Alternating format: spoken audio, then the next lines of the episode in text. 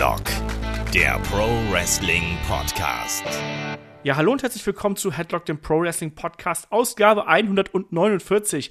Heute mit der Review zu NXT Takeover Philadelphia. Ja, das große Rumble-Wochenende ist endlich da und traditionell werden ja die ganz, ganz großen Events von NXT Takeover eingeleitet. Und ja, nicht ganz selten übertrumpft dann auch das NXT-Roster, äh, das Main-Roster. Ich bin mal gespannt, ob das an diesem Wochenende auch so ist. Wir werden das sehen, wenn der Rumble äh, über die Bühne gegangen ist. Mein Name ist auf jeden Fall Olaf Bleich. Ich bin äh, wie gehabt euer Host. Und bei mir, da ist heute in guter alter NXT-Tradition der Ulrich Steppberger von der Endgames. Ulrich, schönen guten Abend. Guten Abend.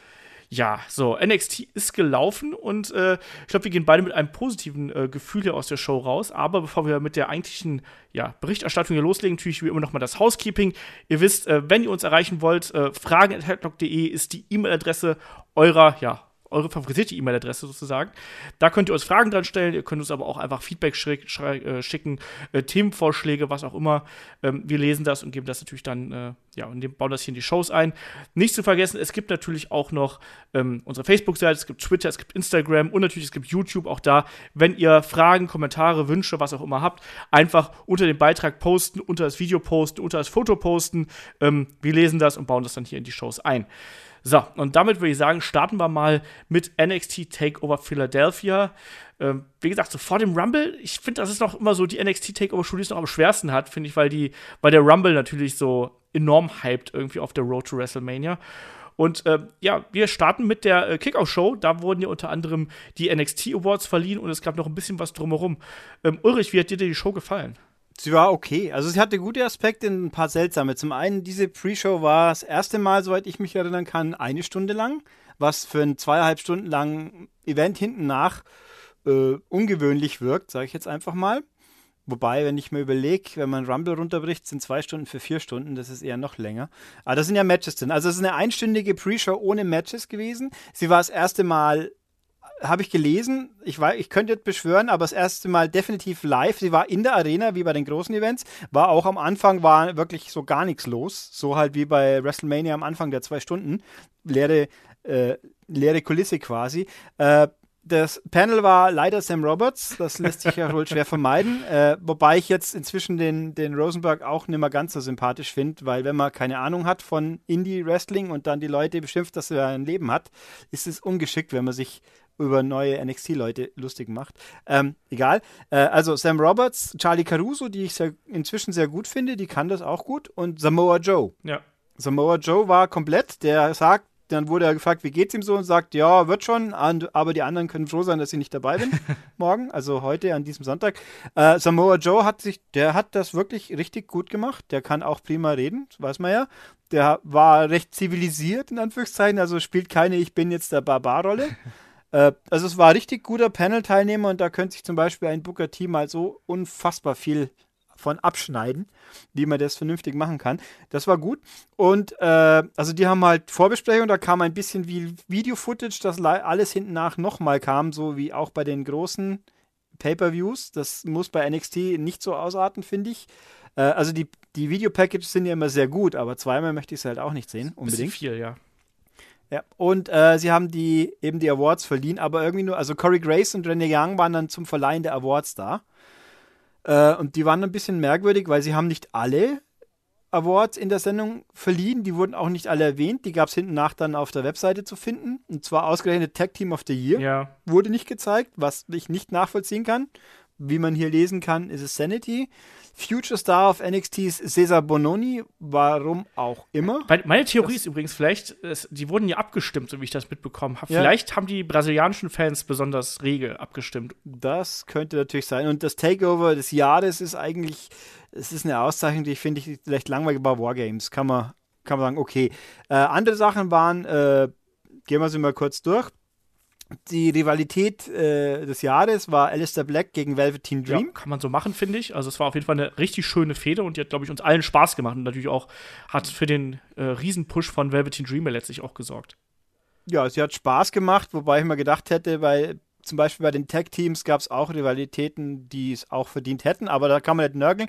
Da hat dann Velveteen Dream die Auszeichnung entgegengenommen und kurz gesagt, er wird Cassius Ono in 30 Sekunden umschlagen. Mhm. mhm. Und alle so, aha, okay. Dann Äh, Alistair Black wiederum hat dann nicht nur das gewonnen, sondern auch noch den männlichen Star des Jahres und den, den Durchbruch des Jahres. Also genau. Breakout Star ja. of the Year. Ja. Und hat dann auch gemeint, das ist schön. Also es waren sehr kurze Dankesreden, die eigentlich immer waren, ja, danke, freut mich, danke. Und äh, Alistair Black in normalen Outfits zu sehen, ist halt auch immer ganz witzig, mit einem ganz normalen Standardhemd. Es wirkt so irgendwie ungewohnt. Ja, ich habe die Fotos auch gesehen von ihm, wo er dann in so, in so einem grünen, schwarzen Karohemd eigentlich da stand. Das ist auch nicht ja. so die normale Kleidung, die er, glaube ich, normalerweise trägt. Ich glaube, der wird auch sonst was anderes anziehen, aber er sah auf jeden Fall sehr normal aus, ja. Ja, dann Match, of the, Match des Jahres war äh, Pete Dunne gegen Tyler Bate von Takeover Chicago. Da muss man ja aufpassen, die hatten schließlich mehrere äh, preiswürdige Matches. Tyler Bate hat es entgegengenommen und Pete Dunne war dann beim Panel und hat dann auch nochmal drüber geredet und kurz gesagt, er würde auch gegen Brock Lesnar antreten. Also ich würde mal fast sagen, wenn die jetzt von den UK-Jungs nicht eine oder zwei mindestens im Rumble aufschlägt, dann fände ich es ein bisschen ja. kurios. Ähm, und ja, und gewonnen sonst noch äh, weiblicher Star des Jahres Asuka und überhaupt Star des Jahres für NXT auch Asuka. Die dann die Siegesrede war, Moment, äh, Asuka, Royal Rumble, Nobody's Ready oder irgendwie so. Also war, also ich fand, das war so ein bisschen dahingehudelt, so immer eingestellt, jetzt verleihen wir ein, zwei Preise und dann, aber gut. Also an sich, äh, mein Highlight der Pre-Show war dann am Schluss noch, kurz vor Schluss, kommt dann noch äh, kommt dann plötzlich von der Seite so, hey, was soll das? Da fehlt jemand, dann kommt Selina Vega daher ja. Und, und beschimpft die alle, dass ihr, ihr, ihr Schützling nicht irgendwie auch einen Preis bekommen hat. Und dann haben die anderen gemeint, hey, das war Fanabstimmung und sie sagt, die Fans sind alles Loser. die haben es einfach nicht kapiert so ungefähr und hat dann halt ein paar Minuten einen quasi Monolog gehalten, der wirklich gut war. Also die, die kann noch viel besser reden, wie das bisschen, was wir normalerweise reden lassen. Also die ist super. Ja. Das war, war, war eine nette Einstimmung und dann ging es halt rüber zum Takeover, das ja auch ganz interessant anfing. Das ist richtig. Ja, ich war erstmal verwundert, weil das Eröffnungsvideo ja von einem gewissen Paul Heyman eingeleitet worden ist. Genau. Und ich muss ganz ehrlich sagen, ich, am Anfang hat man ihn ja nicht gesehen. Und ja, dann äh, dachte ich so, ist das Paul Heyman? Wie passt denn Paul Heyman jetzt da rein? Und dann taucht er auf einmal auf und hat natürlich dann die extreme Vergangenheit von Philadelphia natürlich durch die ECW da mit äh, in den Fokus gerückt und so. Ich fand das ganz cool, ehrlich gesagt. Also das, das war super. Das war echt cool. Ich fand es auch cool, dass er das macht, natürlich. Ich meine, gut, er ist natürlich angestellt und alles, aber das, das verleiht dem Ganzen halt noch mehr Bedeutung quasi, Tief, äh, Tiefe, ja. Würdigkeit, wie auch immer man es nennen will. Ich fand es gut. Ich habe mal gedacht, hey, Heyman spricht hier. Interessant, weil es war auch einfach mal eine schöne Abwechslung zu My Client Brock Lesnar, ja. bla bla bla. Was leider, so gut es auch macht, immer das Gleiche ist, aber wirklich jedes Mal das Gleiche und mich einfach nur langweilt inzwischen. Ähm, und deswegen ist es schön, wenn man ihn anders auch mal hört. Ja, eben. Und wie du schon gesagt hast, es gibt natürlich auch noch mal dem Event so ein bisschen zusätzliche Würze und ähm, genauso auch, wie du schon gesagt hast, es gibt ihm einfach noch mehr Bedeutung. Und das ist ja letztlich auch das Wichtige dann, dass man hier quasi NXT auch auf eine ähnliche Stufe stellt wie das, wie das Hauptroster. Was es, glaube ich, bei den ja, bei den Internetfans, glaube ich, natürlich schon ist, aber letztlich bei den Mainstream-Fans halt eben, glaube ich, noch nicht ganz so krass ist. Und deswegen war das für mich echt eine schöne Einstimmung und außerdem natürlich auch nochmal unterstreichend von dem äh, Extreme Rules Match zwischen Alistair Black und Adam Cole, was wir dann ja als Co-Main-Event am Abend gesehen haben. Ähm, das, der Kampfabend wurde aber eröffnet durch äh, das NXT Tag Team Championship Match zwischen The Undisputed Era, also Bobby Fish und Kyle O'Reilly, ähm, gegen die Authors of Pain, begleitet von Paul Ellering. Ja, ich habe es ja schon ein bisschen in der Preview gesagt. Also ich bin nach wie vor nicht so 100% warm mit äh, Bobby Fish und Kyle O'Reilly als Undisputed Era und erst recht nicht als Champions. Ich finde die beiden nach wie vor ein bisschen farblos, obwohl ich es hier wiederum, da ging es dann. Ähm, die Authors of Pain, da haben wir ja oft gesagt, so ja, äh, hm, ob die sich so, ja, ob die nicht mal ein langweiliges Match abliefern und bis jetzt haben sie eigentlich immer gut gepunktet eigentlich in ihren Matches und bis jetzt war es immer unterhaltsamer, als wir es vielleicht gedacht hätten. Und ich fand, das war jetzt hier auch wieder ein gutes Match, wenn auch nicht das beste Match, was wir von diesem Tag-Team gesehen haben. Also so ganz global gefragt, Ulrich, wie fandest du hier den Opener? Ich fand gut. Ich fand ihn sehr, sehr unterhaltsam, eben weil ich auch, da stimme ich zu, die Authors of Pain, wie man das erste Mal gesehen hat, zwei Fleischklöpse, die nichts die die man schwer auseinanderhalten kann. das geht mir leider immer noch so. Ich fände, es wäre doch geschickt, wenn man denen wie bei Fish und O'Reilly irgendwo auf ihre, ihre Kampfanzüge noch irgendwo entweder die großen Buchstaben draufpatscht oder zumindest so wie der halt irgendein Symbol oder Name, dass ich sie einfach auf einen Blick unterscheiden kann. Aber, aber ich hab's, ich hab mittlerweile, also ich habe beim Intro, habe ich drauf geachtet. Die haben sowas. Also zum, zum einen ist es so, dass ähm, also auf, den, auf deren Westen steht Acom und Razar drauf, klein. Das ist ja. schwierig zu erkennen, aber man kann es tatsächlich daran erkennen, dass Acom ist der mit dem, mit dem groß tätowierten Arm. Ja, also das, sie, sie haben Unterschiede. Sie sind leichter zu unterscheiden wie die Usos, das ist schon mal klar. aber, äh, aber mir fällt, ich, ich tue mir immer schwer, mir das zu merken, weil man sieht sie ja auch nicht so oft. Das stimmt. Ich meine, wie zwischen dem letzten Takeover und diesem haben sie wie viele Matches gehabt? Eins, zwei? Ja, ich glaube so? eins und ein Eingriff oder so, ja, ja. Ja, also, und dann, also es wäre ein bisschen einfacher. Ich meine, natürlich kann man jetzt sagen, Fish und O'Reilly zu verwechseln ist peinlich, das stimmt schon, aber die sind eben so, so, aber zum einen, der eine hat einen Fisch auf der Hose, das ist wunderbar, dann erkennt man. Der eine auch. hat auch einen Schnurrbart, ähm, der andere nicht.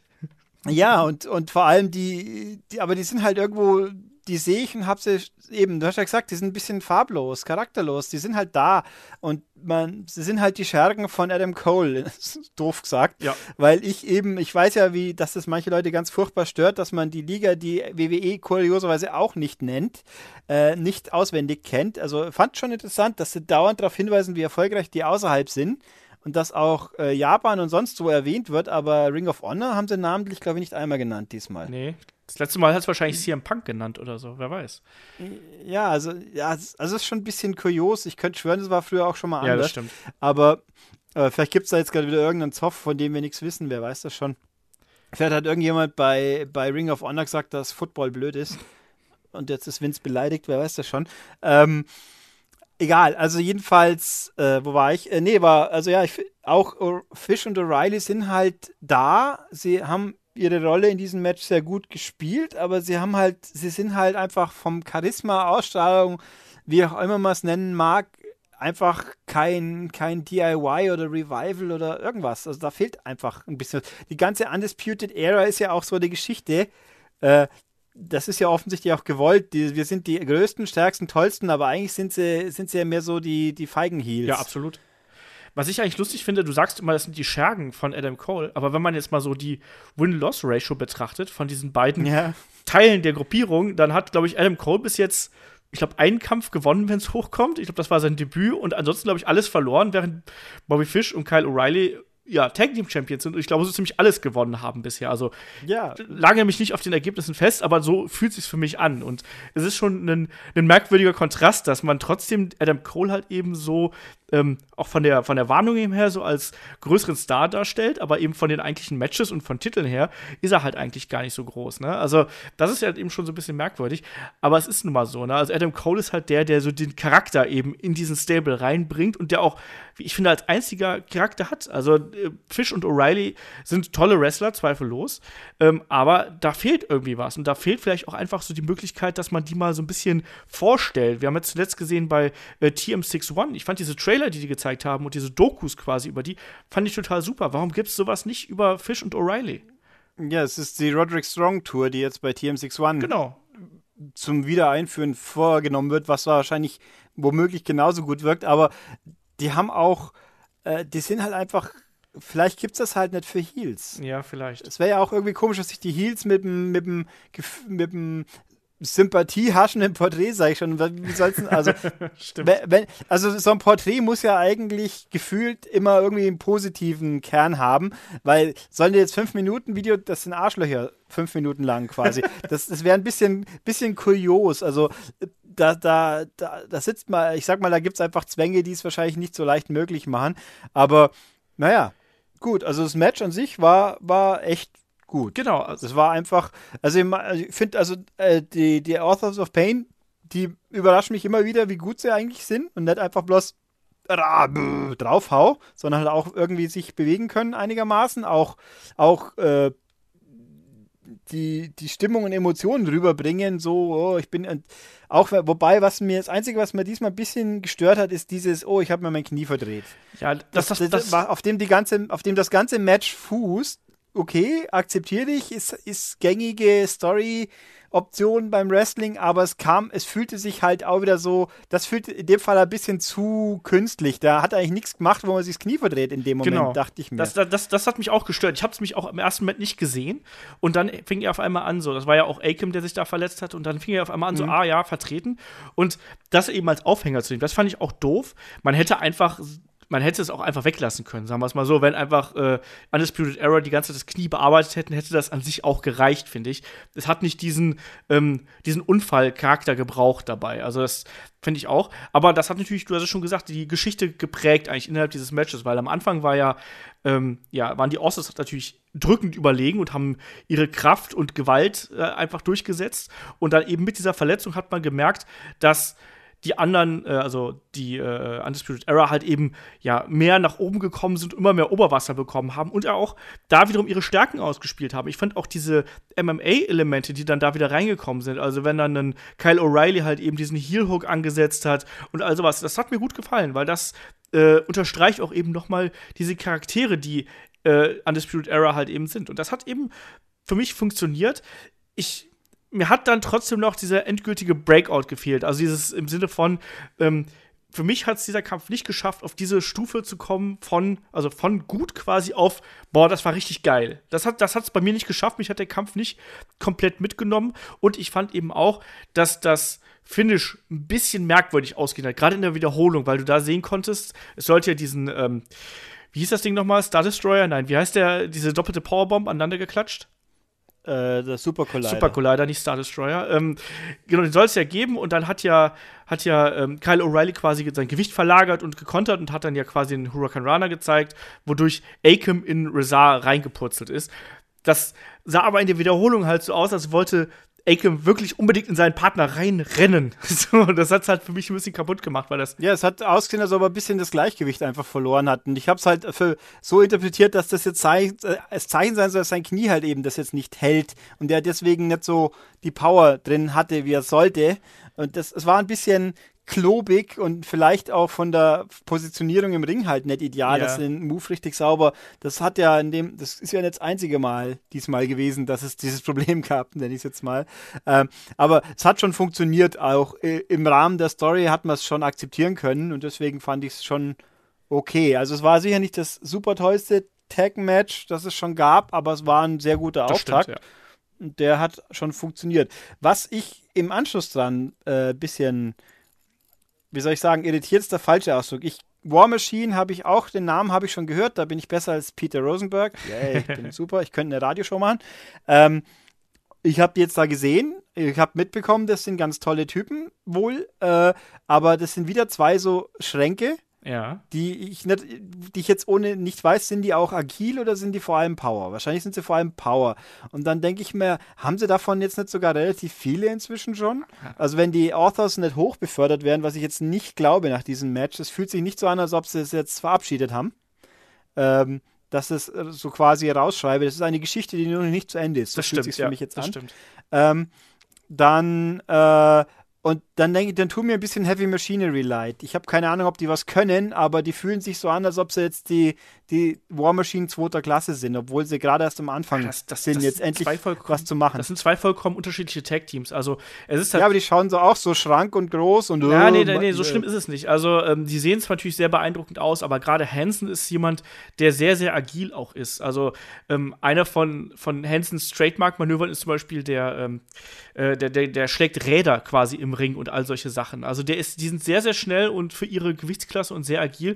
Ähm, die sind auch weitaus bessere Wrestler, als es Heavy Machinery sind, während Heavy Machinery ist ja für mich eher ein ist ein Gimmick-Tag-Team, finde ich. Ich habe das Gefühl gehabt, da hat man einfach die zwei größten Klöpse aus der ähm, äh, aus NXT zusammengeschmissen und hat den lustigen Namen gegeben und zack, ab die Post. Also Hansen und Rowe sind da bessere Wrestler und ähm, auch deutlich agilere Leute, als, als das der Fall ist. Und ich gebe dir absolut recht, ich sehe es auch so, dass die Authors of Pain hier eben noch nicht aus NXT ausscheiden und ich glaube auch, dass das noch weitergeht. Ich glaube, man wird da noch bis nach WrestleMania warten, ehe man die hochzieht. Ich habe ja vorab ein bisschen gesagt, vielleicht kriegen wir die schon ein bisschen früher, aber glaube ich nicht dran. Aber ähm, generell War Machine, interessantes Take-Team und ähm, ja, Heavy Machinery, ich weiß nicht, auch nicht, ob man die so auf Ewigkeiten da nee, brauchen muss der Punkt, ich finde, gefühlt hat NXT zu viele Tag-Teams schon wieder inzwischen. Deswegen müssen ja, es müssen ja Tag-Teams hoch. Ich habe ja gesagt, ich sehe das. Ja, aber die haben ja auch so viele eigentlich. Also irgendwo frage ich mich, NXT, wenn man mal ganz kurz so durchgeht, man hat jetzt äh, Undisputed Era, man hat Sanity natürlich, die Authors of Pain, du hast War Machine, du hast Heavy Machinery, du hast TM61, du hast die Street Profits natürlich Ja. und du hast Sabatelli und Dings. Haben die eigentlich einen Namen oder heißen die doch Sabatelli und Ri- Riddick? Äh, Riddick Moss. Die hast ja auch noch. Äh, Moss, ja. Äh, also es sind jetzt sieben Stück, glaube ich. Und dafür, dass pro Takeover ein Tag-Match ist, ist es und ein, alle drei Monate ein Takeover, okay, alle zweieinhalb, äh, das ist schon verdammt viele Leute, die man kaum mal zu sehen kriegt dann. Das war ja eben, die, die Authors waren jetzt drei Monate lang für nicht-Live-Event-Zuschauer quasi weg. Ja. Fast. Und dann denkst du, dafür hast du die Street Profits und die anderen zwei permanent gesehen. Das fand ich auch ein bisschen kurios. Aber okay. Ja, ich Ähm, glaube halt, dass es, das wird langfristig darauf hinauslaufen und mittelfristig, dass nach WrestleMania die Authors und äh, Sanity hochrutschen, ähm, dann über SmackDown und Draw verteilt und dann hast du auch einfach wieder Luft innerhalb der Tag Team Division. So, so sehe ich das zumindest. Und äh, Undisputed Era können erstmal da bleiben und die werden dann als nächstes gegen TM61 fäden, vermute ich mal. Und so wird es dann halt eben weiterlaufen. Also, ich sehe auch nicht, dass. Also, es heißt ja auch nicht zwangsläufig, dass nur weil War Machine jetzt vorgestellt worden sind, dass die auch gleich beim nächsten Takeover antreten. Erinnere dich mal dran, wie lange das zum Beispiel bei einem Bobby Roode gedauert hat, bis der das erste Mal angetreten ist. Das haben sie ja auch hingezogen. Also, wir haben viele Neuankömmlinge gehabt, das erzählen wir ja gleich auch nochmal. Ähm, und ich glaube nicht, dass man die jetzt alle auf einmal debütieren lässt, weil wenn du jetzt quasi drei oder vier Leute auf einmal da in, in, äh, in das Roster reinschmeißt, dann hast du genau das, was du gerade erwähnt hast, nämlich die Übersättigung des Rosters und es sind einfach zu viele. Ich glaube, man wird man hat die Leute jetzt vorgestellt, aber jetzt werden die erstmal noch mal ihren, ihren Weg gehen quasi. Die, man wissen auch gar nicht genau, ob man War Machine zum Beispiel mit dem Namen behält, ob die vielleicht noch ein bisschen andere Charakter, Charaktere kriegen oder ein anderes Haben sie nicht sogar War Machine gesagt? Die haben, die haben, die haben, ja doch, das, das war sogar eingeblendet. Aber das ja, heißt, dann würde ich davon ausgehen, wenn man sie so einblendet, dann lässt man es auch, weil es alles andere bescheuert ist. Warten wir mal ab. Vor allem, ne? wenn's, also wenn es Prominente sind. Ich meine, äh, der Velveteen Dream hat auch mal ein paar Monate vor seinem Match ein Match als er selber gehabt, also Patrick Clark. Und das haben sie auch, das haben sie dann unter den Teppich gekehrt. Das ist nie wieder gesagt worden, aber das war ja kein Promi, in Anführungszeichen. Genau wie Ricochet oder Ricochet, wie auch immer. Ricochet. Der wird, äh, der wird auch sicher nicht anders heißen. Das kann ich mir nicht vorstellen. Das macht keinen Sinn für mich. Außer, außer sie, er, er wählt selber so wie, wie Hideo Tami damals, der jetzt aus irgendeinem Grund seinen Namen ändert, um irgendjemanden zu wertschätzen, Blasülz. Aber Ja, schauen wir mal. Mal schauen. Ja, schauen wir mal. Also ich Ja. meine, Ricochet ist aber auch mit seinem bürgerlichen Namen genannt worden übrigens. Also, ja, das stimmt, ja. Das fände ich ja da schon ein bisschen auffälliger, weil zum Beispiel bei dem bin ich mir nicht so sicher, ob man äh, da nicht den Namen noch irgendwie anpasst.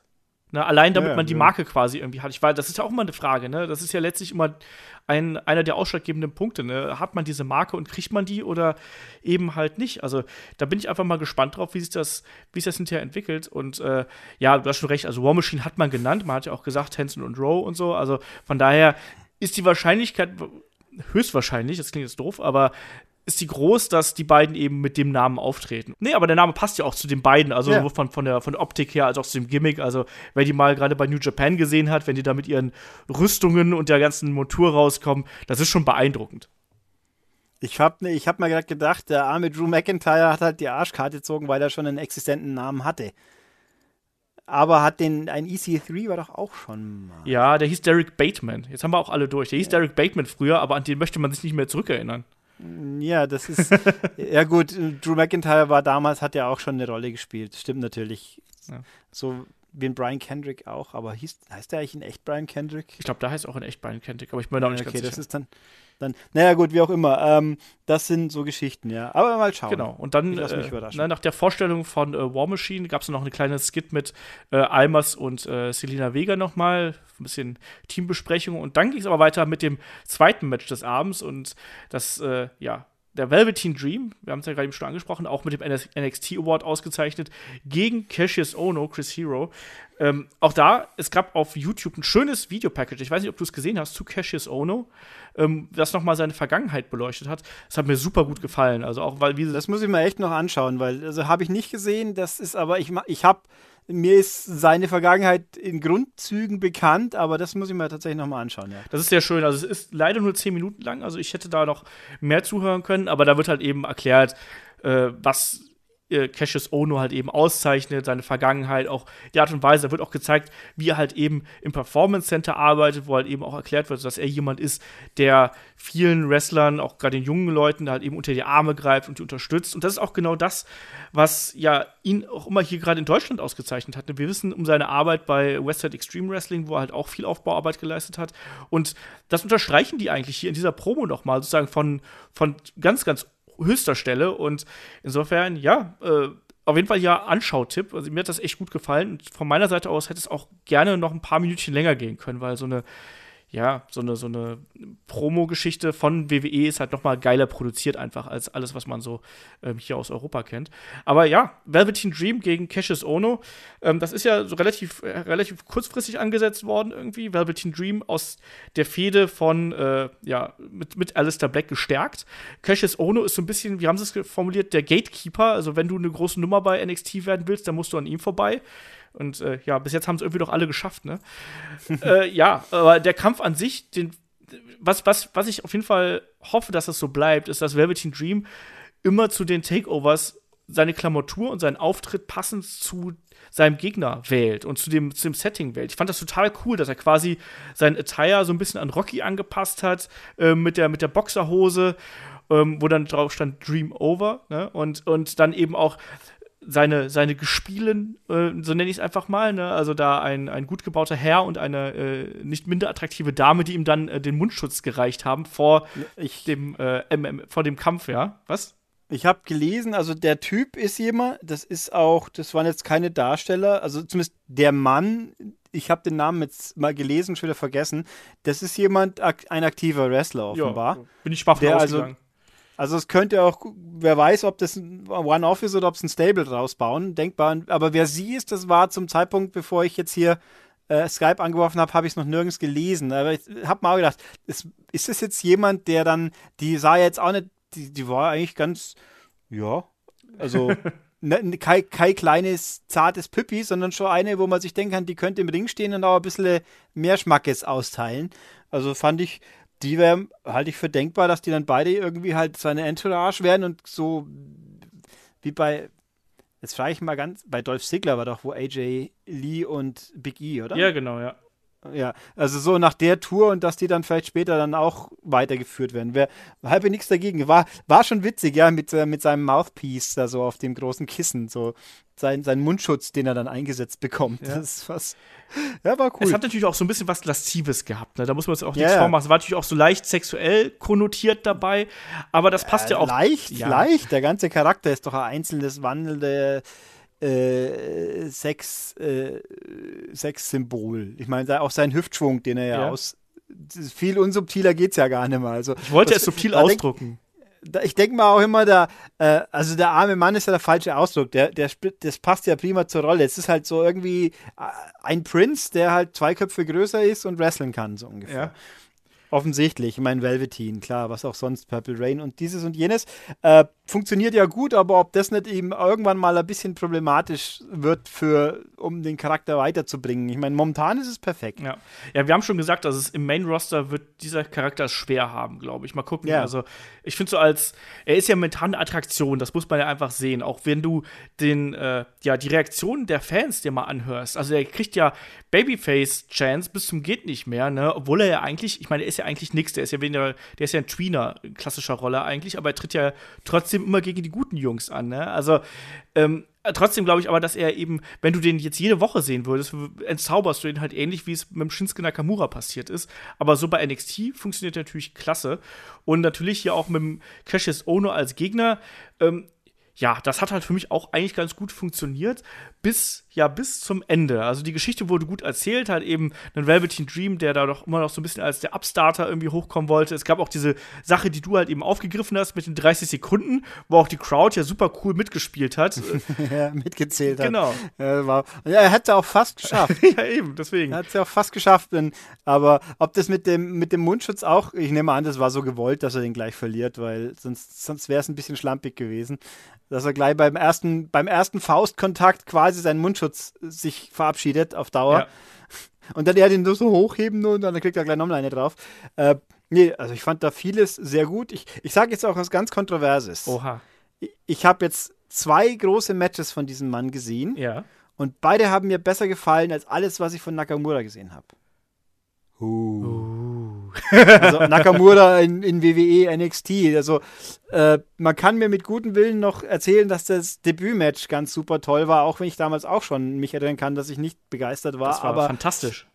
Im Main Roaster war überhaupt nichts bisher, was fantastisch war. Und äh, die NXT-Geschichten, die waren ja aber also ich würde mir einen Velveteen Dream eher anschauen wollen. Stand jetzt, weil der einfach auch den Eindruck vermittelt, dass er motiviert ist. Das hilft natürlich auch noch, was der Herr Nakamura ja gerne und oft eher nicht tut. Ja, ähm, kann, ich, kann ich bis zu einem gewissen Maße nachvollziehen. Aber auch da, ne? Also, äh, es ist halt ein Unterschied NXT und WWE Main Roster. Und ich weiß auch, dass wir alle nach äh, NXT Takeover äh, damals in, äh, bei, nach WrestleMania 33 extrem angetan waren äh, und total begeistert Fast alle. Ich fand das super. Ich weiß noch, ich habe da in der Halle gesessen. Ich weiß noch, wie die Leute abgegangen sind und wie die das Theme mitgesungen haben und äh, das, das, ja, das ist ja auch super. Also das ist ja immer noch gut. Ich meine ja, aber, aber ich, ich glaube halt, das sind, das sind halt so, so äh, einzigartige Charaktere und da hat hat WWE es bis jetzt noch nicht geschafft, die längere Zeit interessant zu halten. Bei Nakamura hat man es yeah. komplett verpennt. Bei Velvet Dream, der, da, haben sie, da hat NXT natürlich die Freiheit, um das zu machen, ne? weil du nur eine Stunde füllen musst, nicht so oft Pay-Per-Views hast und so. Das kann man da machen. Ich, ich kann diesen Vergleich verstehen, aber ich halte ihn auch für schwierig und problematisch, eben weil es schwierig zu vergleichen ist. Also, wir haben jetzt, wie du schon gesagt hast, mehr oder weniger eigentlich drei Matches ja von Velveteen Dream äh, äh jetzt in, in, in den letzten paar Monaten gesehen. Ach so, stimmt, das Gargano-Match habe ich vergessen, richtig. Genau, aber ja. Äh, auch da, das hat ja auch gut funktioniert. Also, und, und er hat auch bis jetzt nur Top-Gegner bekommen, das muss man auch mal dazu sagen. Ne? Also, er hat wirklich nur Leute bekommen, die sehr viel Erfahrung haben und ja, mit denen der halt auch arbeiten kann. Ne? Also, auch diese Fehde mit Alistair Black, also äh, Tommy End ist ein Mann, der seit Ewigkeiten im Wrestling verhaftet ist und der da auch eben ja, diese Geschichte mitgetragen hat und diese Gegensätzlichkeit der Charaktere war ja absolut herausragend. Und jetzt noch Cassius Ono, um wieder auf den Kampf zu sprechen zu kommen, das ist ja auch jemand, ich habe es in der Preview gesagt, der könnte ja auch mit Besenstiel wresteln und da wird ein richtig guter Kampf dabei rauskommen. Obwohl, ich muss ja sagen, gegen Ende hat es auch ziemlich gerumpelt und da haben wir auch schon im Vorgespräch drüber geplaudert, Ulrich.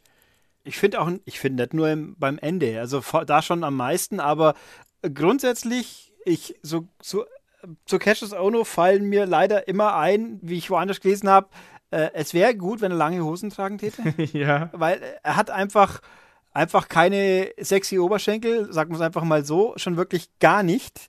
Ein Oberteil hat er ja an, der wird schon wissen, warum, mutmaße ich einfach mal. Äh, und äh, er war einfach äh, zu, ja, sag mal einfach, zu schwergewichtig für die ganzen Stemmaktionen von Velveteen Dream. Ich habe bei jedes Mal ich Angst gehabt, der bricht gleich zusammen, weil er den nicht richtig hochlupfen kann. Da ist, da haben sie irgendwie, da gab es eine Fehleinschätzung von irgendjemand, weil ich meine, er hat es ja dann doch immer noch geschafft, aber man hat oft den Eindruck gehabt, der Move ging jetzt nicht so glatt, sauber, smooth wie er oder dynamisch wie er hätte sein sollen, weil einfach Velveteen Dream äh, Ono nicht nicht lang genug, stark genug, wuchtig genug stemmen kann. Ja. Ganz, dass der einfach ein paar Kilo zu viel für diesen aufstrebenden jungen Mann war. Und das ist natürlich bitter, aber ich meine, das hat dem Match nur begrenzt geschadet, zum Glück. Aber das, man hat einfach, für mein Empfinden war der so, oh, der, der bricht hoffentlich jetzt nicht zusammen. Ja, ja, nee, also das hat man auf jeden Fall gemerkt. Da waren einige Stellen, da gab es ja diesen Moment, wo Cassius Ohne quasi, glaube ich, mit dem Leapfrog auf die Schultern von Velvet Dream in den Death Valley Driver hätte springen sollen. Das hat ja nicht funktioniert. Am Ende gab es ja dann, dann doch noch mal diesen äh, Death Valley Driver, diesen eingetreten von Velveteen Dream, aber auch da hat er zwei Versuche gebraucht. Ähm, wir kennen die Geschichte von Cassius Ono, was sein Gewicht angeht. Da gibt es ja auch so äh, Krankheitsgeschichten von ihm. Ich glaube, Schilddrüse, glaube ich, ist da äh, äh, irgendwas gewesen. Ich bin mir da nicht 100% sicher, ob der, ja, ob der, äh, ja, körperlichen Schäden, die er da hat, aber es ist nicht alles angefressen, sagen wir es mal so. Da ist auch Krankheit mit dabei gewesen. Und, ja, äh, das, das, ist, das wirft ihm ja auch keiner vor. Also es ist nur einfach. Nee, es war eine Fehleinschätzung äh, von beiden. Also da, das muss man ja auch ja. vorher ganz klar so sagen. Also da, äh, da haben sie sich offensichtlich ein bisschen was zu Kreatives überlegt und da vielleicht klappt das, hat das vielleicht beim, bei, bei den Proben funktioniert, wie auch immer. Und ja, dann vielleicht noch mit Adrenalin und ein bisschen Nerven dabei. Wir dürfen auch nicht unterschätzen, der Velveteen Dream ist erst gerade 21 oder 22. Ich glaube, bei dem spielen halt auch die Nerven gern noch mal mit. Und das habe ich auch gerade schon im Vorgespräch gesagt. Wir haben auch den äh, äh, ja den Rain, nee, Purple Rainmaker Elbow, also den äh, Top Rope Elbow eigentlich von äh, Velveteen Dream, den haben wir diesmal hinten vom Ringpfosten gesehen. Und das hat dann dafür gesorgt, dass er halt eben zu kurz gesprungen ist, beziehungsweise Ono zu weit weggelegen hat. Auch das schreibe ich der Unerfahrenheit von Velveteen Dream zu, muss ich ganz ehrlich sagen. Also Ulrich, wie hast du das, das Ende da gesehen? Ja, es war, äh, ich hatte auch den Eindruck, dass die Ringsprecher ein Problem damit hatten und sich gewundert haben, was macht er da jetzt eigentlich? Warum geht er vom Ringseil runter, stellt sich noch auf die, auf die, auf den Ringpfosten und springt von da? die Kamera hat es dann ja einigermaßen gut äh, kaschieren können, dass er einfach zu kurz runtergekommen ist. Ich meine, er, er, war ja weit genug, aber er ist mit den Füßen zuerst gelandet. Es sah halt ein bisschen holprig aus. Ja, es war ein bisschen un rund. Aber es hat dem Ganzen, also es hat zum Glück nicht wirklich geschadet, aber man, es war unnötig ja. einfach. Ja, ich, ich glaube halt, dass er da was gut machen wollte, muss man sozusagen. Ich glaube, er hat gedacht, so komm, jetzt setze ich noch mal den entscheidenden Punkt und dann hat er es eben so ein bisschen unterschätzt äh, und wie gesagt, dann hat ihm dann doch das Federn aus den Seilen gefehlt, weil ansonsten, der springt ja einen super geilen Elbow, das muss man ja mal ganz klar sagen. Ansonsten mhm. ist es mit einer seiner, einer seiner schönsten Aktionen, die er da im Repertoire hat. Und ich fand den Kampf insgesamt, fand ich den in Ordnung. Längst nicht so stark natürlich wie äh, Black gegen äh, Dream damals, aber trotzdem war das ein, ein solides Match mit einer schönen Story und ja, hier und da ein bisschen Gerumpel, aber trotzdem nichts, wo man jetzt sagt, äh, oh mein Gott, das kann ich mir überhaupt nicht anschauen. Nee, sie haben es auch, die Stimmung war gut, sie haben es auch immer alles gut eingefangen. Äh, und die Fehler gut äh, eben kaschiert oder halt, äh, naja, ja, man konnte sie gut sich wegdenken und ich gut unterhalten. Ich, weil ich gerade die, die Kommentatoren angesprochen habe, da möchte ich kurz neigerätschen, weil das haben sie am Anfang erwähnt, es war auch in der Pre-Show, Nigel McGuinness ist diesmal ausgefallen wegen, wegen ungenannter Krank Kränklichkeit. Das heißt, wir hatten Mauro Ronaldo und Percy Watson. Dann denkt man sich, das haben sie in der Pre-Show angekündigt. Der erste Gang ist, oh Gott, scheiße. Und dann stellt sich aber raus, wenn man Percy Watson mehr wie drei Worte am Stück reden lässt und der wirklich kommentieren muss, er kann es überraschend gut. Ja. Also es hat nicht dem Produkt wenig, man hat ab und zu gemerkt, dass er nervös war für mein Empfinden, dass er, dass er sich auch mal ein bisschen verhaspelt hat, aber wirklich nicht viel und er hat seine Rolle wirklich gut gemacht und er war nicht nervig. Also das hilft natürlich, dass er neben einem Moro Ronaldo sitzt, der mit seinen Wort, Worthülsen ganz schön gerne ein bisschen blumig wird. Das, ähm, also, aber ich, also ich bin positiv überrascht von Percy Watson. Ich hätte es ihm niemals zugetraut und habe mir gedacht, also, also Nigel McGuinness ist natürlich schon, wäre schöner gewesen, hätten den gehabt. Aber äh, Jetzt ist die Frage, sind Drei-Mann-Teams grundsätzlich problematisch, dass immer, wenn drei sind, dass immer äh, irgendwelche Leute darunter leiden oder liegt es doch an den Beteiligten? Weil ich, wenn ich habe mir gedacht, was wäre jetzt diese Situation zum Beispiel bei SmackDown, wenn Byron Sexton mehr reden müsste? Ich glaube, wir würden alle blöd werden. Ja, aber ich glaube, das liegt Und einfach Booker T natürlich sowieso, aber das ist natürlich ein anderer Fall. Ja, Booker T, wenn du mit zwei Mann, es wäre, glaube ich, anstrengend. Ich meine, der Albtraum für alle wäre, glaube ich, Byron Sexton und Booker T nebeneinander.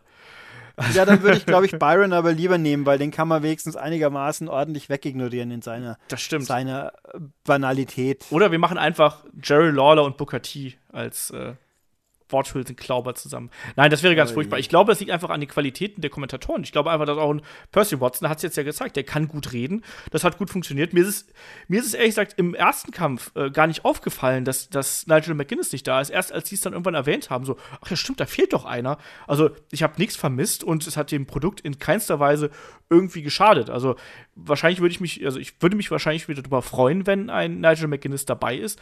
Aber ich habe ihn jetzt nicht schmerzlich vermisst. Also es war jetzt nicht so, dass ich das Ding nicht mal anschauen könnte, weil Nigel nicht dabei wäre. Aber ich glaube, ich bin eh kein Freund von diesen Dreiergespannen, weil wie du schon gesagt hast, weil es automatisch kommt da irgendjemand zu kurz und ist nur noch ein Stichpunkt oder so ein Phrasenschwein, äh, Schweinchen am Mikrofon. Und das ist einfach doof. Ich glaube, dass zwei Kommentatoren einfach ideal für so eine Sportart oder für so eine Entertainment-Form wie Wrestling sind. Und in anderen äh, äh ja, Sportarten und Sportübertragung sind es ja auch meistens zwei. Also außer beim Fußball in Deutschland, da ist es immer einer, was einen auch immer aufregt. Ja, außer man spielt FIFA, dann weiß man, wieso es gut ist, dass bloß einer ist. Wobei, das sind ja keine zwei Experten, da werden einfach zwei Fußballbrabbler zusammengeschnallt. Das ist natürlich, das ist die, die prototypische Höchststrafe, wenn man zwei Kommentatoren gleichzeitig hinhockt. Ja. Das macht man beim, das muss ein, ein ein Caller und ein Play-by-Play-Kommentator. Genau, eben. Ein, ein, Experte nennen wir es jetzt einfach mal und ein Kommentator. Äh, Gab es ja auch alles. Sky hat das ja mal Jahre immer beim Abendspiel. Da war dann der Lehmann von mir aus. Wir kann jetzt streiten, ob jetzt Lehmann gut ist, aber zumindest die Rolle war mehr der konventionelle Experte, der halt ein bisschen Beigabe. Beim Wintersport gibt es das noch, ja. Eurosport zum Beispiel. Das stimmt. Interessanterweise. Ein Frank Wörnl weiß halt, was er sagt, so ungefähr. Egal. Gut, äh, ja. Vom Wrestling also zum Wintersport. Gut, fand, Genau, also es war, ja, mei, Süddeutschland, Wintersport, man freut sich. ähm, ja, also das Match war äh, gut, die Kommentatoren waren auch gut, bisher also zwei gute Sachen am Stück. Und, genau, ja. und dann ging es weiter äh, mit dem NXT Women's Championship Match. Dazwischen gab es noch mal kleine Einblendung von äh, Maria Menunos im, äh, ja, im Rumble. Die wird als äh, Ring-Announcer beim Rumble tätig sein. Und ja. Oh, der Frauen-Rumble, muss ich kurz auch, weil wir Kommentatoren das Böseste wird wahrscheinlich das Kommentieren während dem Frauenrahmen werden. Das könnte ja, anstrengend Stephanie, werden, ja, ja, ich bin auch mal. Äh, oh mein Gott. Aber gut. Ja, also sie hat, genau, sie und dann auch noch, waren, war das auch in dieser Pause? Ja, Johnny Gargano plus Family. Genau, das fand ich auch ein bisschen lustig, ein bisschen niedlich und ja, dann ging es weiter mit dem äh, Women's Championship Match zwischen äh, Championess Ember Moon und äh, Shayna Baszler. Ähm, wir waren im Vorfeld sehr skeptisch darüber, was hier die Qualität in diesem Match angeht ja, ich sag mal, dieser Kampf war geprägt durch diese Verletzungsgeschichte von Ember Moon natürlich. Ähm, Shayna Baszler weiter als knochenbrechendes Biest präsentiert, die äh, willentlich Verletzungen ihrer, ihrer Kontrahentin in Kauf nimmt. Und dieser Tritt auf den, ja, äh, angewickelten Arm sieht auch einfach eklig aus, oder? Ja, da habe ich mal, also schon bei den Einspielen mit Dakota Kai, wo ich mal gedacht habe, und dann auch eben in diesem Match, wenn da mal ein bisschen was schief läuft, dann ist der Arm aber wirklich kaputt, weil es sieht schon sehr, sehr übel aus, wenn, dass man da ganz schnell was falsch machen könnte. Also ich halte es für riskant, so wie es sieht für mich riskant aus. Wer weiß, ob es riskant ist. Ich meine, so gut kenne ich mich auch nicht aus. Ähm, für mich war das der Schlüsselpunkt von dem Match, wieso ich das Match, also grundsätzlich diese äh, Gewalttäter, Aufgabegriffe, quälen, stundenlang äh, am Boden liegen und sonst nichts machen. Matches sind eh nicht mein Ding. äh, aber in dem Fall ich habe ja verschiedentlich immer wieder gesagt, äh, man, man muss beim Wrestling natürlich gewillt sein, irgendwelche unplausiblen Sachen zu akzeptieren, als sie sind einfach so. Aber ich lege schon den Wert darauf, dass es nicht zu, abs also zum Beispiel die Ablenkungen beim Finisher, wo ich ja immer schimpfe, so dumm, die Leute sind plötzlich so blöd, dass sie stundenlang wegschauen, weil da eine Musik irgendwo spielt. Ja. Oder halt äh, deswegen habe ich auch gelobt bei, beim ersten Gargano-Almes-Match das mit dem T-Shirt. Das fand ich so die perfekte Ablenkung, die funktioniert hat, weil er eine, eine halbe Minute auf das T-Shirt gestartet hat, bis er endlich einen in die Fresse kriegt, sondern es ging schnell. Aber, also, wieso ich hier das beschw mich beschwere, weil nämlich, gut, die kriegt den Arm kaputt getreten, ist also, oh Gott, tut alles furchtbar weh, tut aber erst so richtig weh nach der Eclipse. Ja. Und dann kommen die Ringärzte und, und tun so, als ob sie abbrechen müssen, weil es wirklich so, erstens mal bei Amber Moon könnte man sich ja vorstellen, weil sie hat ja bei dem einen Match mit Asuka damals, wo sie dann wirklich ausgenockt war für ein paar Wochen oder Monate gar. Schulterverletzung war das ja damals. Ja, mit der Schulter. Genau. Also das, das spielt ja offensichtlich mit dieser Auffassung, dass, hm, vielleicht ist doch, dass vielleicht doch was ist, wenn Leute rauskommen und dann so schauen, dann denkt man doch, hm, und dann äh, ich finde, wenn man das so drastisch inszeniert, der Arm ist kaputt und dann liegt die minutenlang in einem Aufgabegriff, wo ihr Arm umgedrückt wird und sie gibt nicht auf. Mhm. Das, ist, das ist mir zu. Da, da, da geht es mir ein bisschen zu. Ja, unrealistisch klingt blöd, aber das ist, über, das ist mir zu übertrieben und das, das nimmt mich raus. Ja. Das nimmt mich einfach raus. Uh, plus, dass ich Shayna Baszler natürlich, ja, ich weiß, sie ist eine Freundin von der Ronda Rousey und auch ein Badass und MMA-Star und suchst dir aus, aber ich bin kein ausgeprägter MMA-Fan und die gibt mir halt sonst auch nicht viel. Uh, ja, ja, was soll ich sagen? Also, das Match, es war jetzt nicht schlecht. Ich fand es aber irgendwo hat es, also es war kein schlechtes Frauenmatch, aber es war einfach ein Match, wo mich nicht mitgenommen hat. Ja, es war halt ein sehr storybetontes Match, muss man sozusagen. Diese Verletzung stand im Mittelpunkt und auf, auf der wurde eben der gesamte Kampf aufgebaut. Und klar, wenn du das wenn man das nicht akzeptiert und die Art und Weise, wie es da eben präsentiert worden ist, ich hatte auch Probleme damit, muss ich ganz ehrlich sagen, dass gerade bei der Eclipse dann eben diese Verletzung quasi nochmal verschlimmert worden ist, dass dann die Ärzte kamen. Ähm, danach natürlich, das hat mich so ein bisschen latent an, wer jetzt dieses Wochenende noch anderes Wrestling aus der WWE verfolgt hat, nämlich New Japan, ähm, der hat den Kampf äh, Tanahashi gegen Suzuki gesehen und da gab es halt auch eben genau das, was du gerade eben erwähnt hast. Also äh, da wurde das Knie gefühlt über zehn Minuten lang bearbeitet und äh, gedreht. Also auch da hättest du wahrscheinlich dann geschimpft und hättest gesagt, mein Gott, ist das unrealistisch. Und hier war es ja auch so ähnlich, weil normalerweise, wer mal MMA gesehen hat, der weiß, ja, wenn man einmal so einen Aufgabegriff angesetzt hat, dann klopfen die meistens ziemlich schnell ab, weil dann ist es halt vorbei. So. Ähm, ja. Und hier ist es dann eben, ja, als Aufbau zur Dramatik natürlich nicht passiert.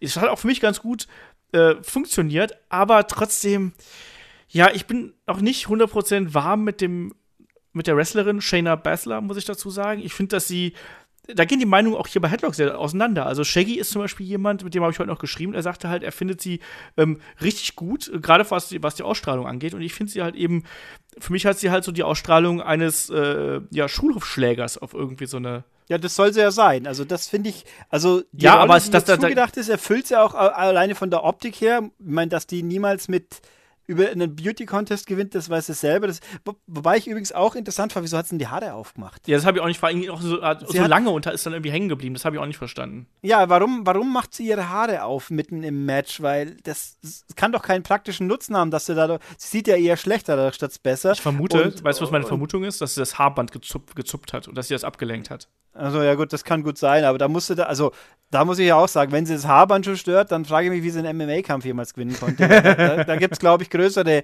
Zipperlein wie jetzt ein Gummi, der vielleicht ein bisschen zu eng gezogen ist.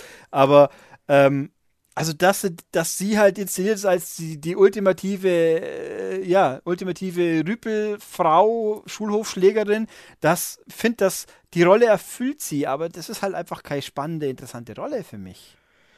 Ja, mal sehen, ne? Also das wird ja, äh, wurde ja sowohl jetzt hier im Kampf als auch dann nach dem Kampf und dann ja auch noch bei Social Media und ich weiß nicht, was alles aufgebaut. Ich bin da auch noch nicht 100% drin und darunter hat auch der Kampf so ein bisschen für mich gelitten, ähm, dass dann Amber im Endeffekt dann doch noch durch den Einroller und quasi als erfahrene Wrestlerin dann hier eben den Sieg einfährt und äh, Shayna dann quasi eine Sekunde nicht aufgepasst hat. Das akzeptiere ich, aber trotzdem äh, in der Ausführung war das jetzt eine ja, eine Geschichte, die mich nicht 100% abgeholt hat, obwohl ich generell nichts dagegen habe, wenn, habe ich ja schon ein paar Mal erzählt, dieses, dieser klassische Aufbau mit den verletzten Beinen, Armen, was auch immer, das mag ich eigentlich. Hier hat das für mich nur begrenzt funktioniert und das liegt großteils auch daran, dass ich finde, dass man hier äh, Shayna Baszler zu früh in den Kampf reingeworfen hat. Das hätte man ein bisschen konsequenter machen können, aber naja, äh, nichtsdestotrotz. Ich finde halt auch, ja? ein bisschen mein Problem ist, dass das ja quasi schon das zweite Match war, wo, wo zentrales Schlüsselelement eine Verletzung hat. Ja. Das war das Tag-Match, da kam es nicht so aufgesetzt, nicht ganz, bis auf die, also wie wir ja vorhin hatten, bis auf den Beginn der Verletzung, der ganze Rest dann, der war wieder weniger äh, aufdringlich, aber hier war es halt das ganz und das zum zweiten Mal und dann schlechter quasi. Genau, ja. Ja. Und ähm, äh. Also Amber Moon ist natürlich, ich meine, ich, ich bin, die hat für mein Problem auch ein bisschen dar darstellerische Probleme nach wie vor. Ja. Die ist keine, keine Stärke, keine Promo-Stärke. Äh, und irgendwo, also ein bisschen schwierig für mich. Danach dem Match dann quasi Shayna Baszler ist jetzt nochmal ganz besonders schlimm und quält sie weiter.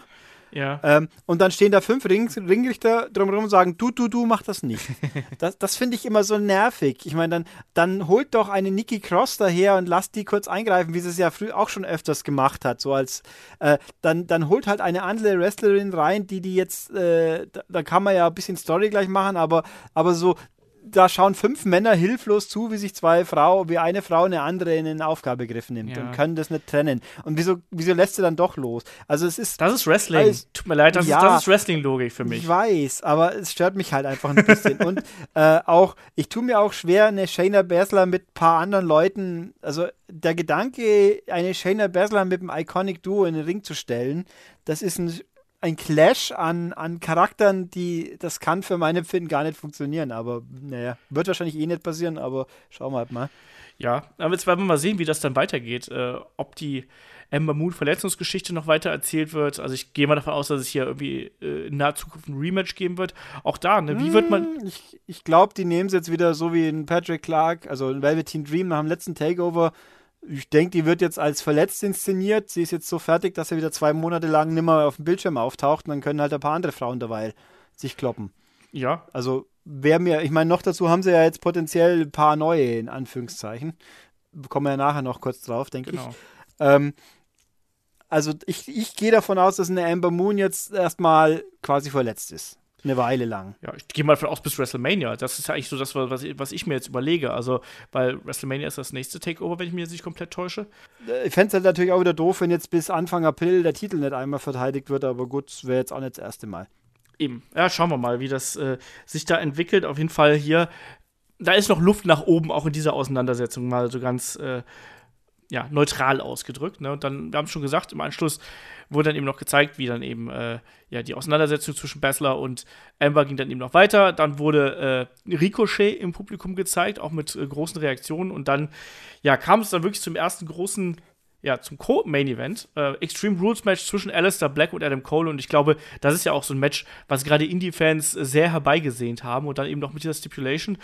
Und ja, der Kampf hat, hat alles gehalten, was er, was er versprochen hatte. Also ich finde ja, Alistair Black, ich meine, der ist ja wirklich auch der, der, der, der feuchte Traum jedes Indie-Fans. Ne? Auch die Art und Weise, wie er sich präsentiert und ähm, wie er die, die Aktionen zeigt und ne, diese, diese stoische Ruhe, die er dann eben an den Tag legt, ne? auch gerade als dann Adam Cole anfängt, die Waffen rauszuholen wo er einfach gerade am Anfang gesagt hat, so, hey, komm, bring's einfach, äh, wenn er dann so im MMA-Style auch den Kendo-Stick-Schlägen ausweicht und sowas, das fand ich halt total cool. Also, äh, der ist aktuell mit der interessanteste Charakter im NXT-Universum und NXT-Kosmos. Und Adam Cole, ja, er konnte hier zum ersten Mal, finde ich, richtig zeigen, was er kann und hat mir da auch ganz gut gefallen, obwohl ich nach wie vor finde, dass äh, es andere Charaktere bei NXT gibt, die ich wesentlich interessanter finde als ihn. Also, wie hast du diesen Kampf gesehen, Ulrich? Hat mir sehr gut gefallen. Ich fand am Anfang war da ein bisschen, bisschen, hat ein bisschen gebraucht, bis er richtig losging, gefühlt. Ähm, ich bin auch von die Extreme Rules, fällt, fällt mir auf, ist jetzt auch nicht so ganz mein Ding, weil einfach auch ich, immer diese, oh, wir machen, wir werfen 15 Sachen in den Ring und äh, die Kendo-Sticks sind eigentlich an sich schon dämlich. Und warum liegen überhaupt welche unterm Ring? Hm. natürlich. Weil es Extreme Rules ist, Mann. ja, also, ja, natürlich, aber äh, also die Stipulation an sich ist jetzt nicht meine Lieblingsstipulation, aber es hat alles gut funktioniert. Es war ein cooles Match insgesamt. Ich finde, die hintere Hälfte war besser, wo es dann in Fahrt ging. Wobei am Anfang, wie das erste Mal mit, den, mit dem duellierenden Kendo-Sticks, er wirft ihn weg und kriegt äh, den Treffer bei dem Moonsault, der war natürlich schon, der sah fies aus. Ja, auch super getimed übrigens von Adam Cole. Ja. Also in der Bewegung deinen dein Partner quasi da so zu treffen, dass du ihn nicht irgendwie auf die Arme schlägst oder in Schritt schlägst oder sonst irgendwo hin. Das ist schon gutes Timing. Also das war top Das war gemacht. richtig gut, ja. Äh, auch die, die Eingriffe von außen haben gut gepasst, fand Ja. ich gut. Es war, wo ich mal auch gedacht habe, für wen, wer wird jetzt eigentlich denn bitteschön für, für Alistair Black wohl? Aber es macht ja Sinn, dass es Sanity dann war. Ja. Weil die ja schließlich noch genug mit den anderen am Beef haben. äh, ich fand ein bisschen, die, die Geschichte mit der Verletzung war natürlich ein bisschen kurios. Ich habe schon gedacht, oh je. Wo ist das eigentlich Äh, wo- passiert? Wo sich da, Da die Hand muss, geschnitten hat. äh, Das ist eine gute Frage. Es, man kann, ich hätte gerne gesagt mit der Leiter, aber es war davor schon scheinbar. Vielleicht hat Ja. er sich an der, an der, am, an der Mülltonne geschnitten. Das wäre eigentlich fast logisch, weil das so ein dünnes, dünnes Blech, dass das irgendwie. Er hat sich ja offenbar einen Daumen aufgeschnitten. Ja. Weil man hat ja gesehen, er hat Blut am, am, an, am Oberschenkel gehabt, hat nicht gesehen, wo es herkommt. Später sieht man ein bisschen, das ist die Hand. Ich habe zuerst gesehen, oh, der Ringrichter zieht sich Handschuhe an. Das ist ein schlechtes Zeichen. Auch da jetzt mal wieder, der Ringrichter zieht Handschuhe an. Derjenige, der mit, mit dem Blut tendenziell nicht in Berührung kommt, der zieht Handschuhe an und die zwei Leute, die sich wirklich aktiv auf die Fresse hauen und äh, dem- demnach Körperkontakt haben, zwangsläufig natürlich nett. Also es, Ich, ich fand es Äh, auch, um das nochmal aufzugreifen, ich fand es auch echt kurios. Dann ist ja dann, Alistair Black hat ja dann diesen Sturz durch den Tisch genommen. Ja. Ne, Das war ja auch schon nach der Verletzung. Und äh, da kam dann der Ringrichter nach draußen mit seinen wohlgemerkt blutverschmierten Handschuhen und hat aber dann auch Alistair angefasst und hat geprüft. Und ich Mhm. Ja, hab gedacht okay. so, Leute, also sorry, dann zieht ihr entweder wirklich dann noch mal andere Handschuhe an oder fass ihn halt nicht an. Aber das war halt so hygienemäßig äh, schwierig, sage ich mal. Nee, das aber ist ja nur eigentlich irgendwie konsequent, weil Alistair Black hat wahrscheinlich schon genug Blut vom, vom Blutspender an sich bekommen, dass die, das Blut an den Handschuhen auch nichts mehr ausmacht. aber ähm, ich fand das ganz interessant, wie sie es dann kaschiert haben, die Behandlung von ähm, ja. Adam Cole, dem, dem ja offensichtlich eine Daumenmanschette angelegt wurde. Da hat man ja gesehen, der hat dann einen schwarzen Stoffdaumen gehabt, äh, den sie halt festgebunden haben. Und damit, dann war es ja auch gut offensichtlich. Also war ja zum Glück dann kein, hat man auch gedacht, mei, ein bisschen dumme bisschen Unglück wäre der Schnitt tiefer gewesen, dann hätten sie wirklich abbrechen müssen. Das wäre sehr ärgerlich gewesen. Ähm, also, äh, das haben sie ja echt gut kaschiert, ja. aber also das Match war echt gut. Ja, das war richtig, das, richtig gut. Das hat richtig Spaß gemacht. Also ich finde, das, das, das ging halt wirklich dann rauf und runter und das war auch ein Extreme Rules Match, was den Namen verdient hat. Also nicht nur, weil sich Adam Cole in den Daumen geschnitten hat, sondern auch vor allem, ja, weil die Art und Weise, wie auch die Gewalt da dargestellt worden ist, egal ob es mit den Kendo-Sticks war, mit den Stühlen, auch dieser, dieser Suplex von Alistair äh, gegen Adam Cole, wo der quasi dann auf den auf den Kanten, auf den, auf den Lehnen der Stühle gelandet ist und so auch da wieder. Das darf, glaube ich, den Bandscheiben nicht allzu gut tun. Das sah also, ziemlich fies aus, wenn man auf der Rückenlehne so drauf geht. Ja, haben wir gedacht, oh. Ja, Aua. da freut sich jeder Chiropraktiker auf jeden Fall. Ja. Ähm, also das war schon gut, auch wie Adam Cole das verkauft hat, war, war absolut top. Du hast das Eingreifen gerade eben erwähnt. Ähm, dann auch dieser äh, äh, doppelte Knee-Strike dann außen durch das Kommentatorenpult. Der war auch hart. Der hat mir auch gedacht, das ist mal was anderes wie jemand mit dem Suplex durchhauen, sondern wirklich so draufstampfen. Ja. Das ist mal was Frisches, in Anführungszeichen, ja. Ja, also wer, auch da wieder, ne, wenn man zu viel Wrestling sieht, dann wird man weniger überrascht. Also ähm, ähnlichen Spot gab es schon mal von äh, Tommy End, damals noch gegen Axel Junior beim Karat-Finale, glaube ich, vor drei Jahren oder so gab es das mal, auch außerhalb dann eben. Äh, da stand Axel meine ich, draußen äh, hinter ihm Tisch und da kam eben ähm, Alistair Black von der Rampe, glaube ich, aus angesprungen und hat ihn dann eben durch den Tisch äh, befördert. Aber nichtsdestotrotz, das sah natürlich hier richtig cool aus und auch der Sturz von Alistair durch den Tisch nach draußen, das ist halt ein cooler Effekt einfach. Ne? Und äh, ich war dann am Ende auch ehrlich nicht so überrascht, dass es dann relativ schnell und plötzlich dann zu Ende war, nämlich mit dem Black Mass. Also sprich, Adam Cole wollte ja da mit dem äh, Stuhl nochmal zuschlagen und Alistair springt auf und verpasst ihm den Black Mass. Also ich fand, das war ein wirklich richtig, richtig starker Street Fight, Extreme Rules Kampf, wie auch immer man das nennen möchte, ist ja alles dasselbe eigentlich. Und mir hat das sehr viel Spaß gemacht. Und sorry, Alistair Black ist einfach so gut. Der ist so gut. Wir haben auch schon diverse Fragen bekommen, also die, wie, wie wir Alistair Black finden. Also ich finde den absolut fantastisch und der wird immer besser. Also habe ich das Gefühl. Also wie siehst du das? Also wie siehst du die Entwicklung von beiden Wrestlern gerade? Ja, Adam Cole, der ist halt ein bisschen, wie soll ich sagen, ein bisschen blass gewesen, immer noch, aber jetzt, jetzt nimmer so. Jetzt, also für den war es, glaube ich, wichtiger und besser noch wie für einen Alistair Black, weil der ja schon funktioniert. Der ist, äh, ich habe den ja auch vorher nicht in, in live in Farbe gesehen, sage ich jetzt mal, aber der, ja, der, der, der ist halt eine, eine charismatische Figur. Der, der kann, der kann reden, wenn er was zu sagen hat, der muss aber nicht und funktioniert auch ohne Reden gut. Und, und hat halt, ja, und der kann, ja, der ist Gesamtpaket prima.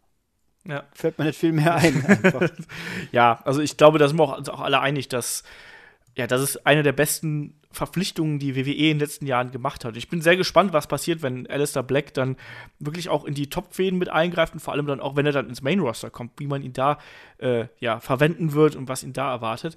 Ähm, also um den Kampf hier aber abzuschließen. Also, das war ein tolles Extreme Rules Match, hat Spaß gemacht. Es gab ganz viele harte Aktionen, es gab aber auch gute Technik dabei und ich finde, man hat halt eben die, die Mischung gefunden, dass es halt eben nicht nur pure Gewalt ist oder nicht nur, also nicht zu Softwork, sondern man hat einen guten Mittelweg gefunden, dass hier eine Geschichte erzählt worden ist und trotzdem eben dieses Extreme Rules Ding eben gut durch den Kampf gezogen worden ist. Und deswegen, das hat Spaß gemacht und also das war wirklich, ich kann da gar nicht genug sagen. Also, das war wirklich richtig, richtig schön, das war richtig launig.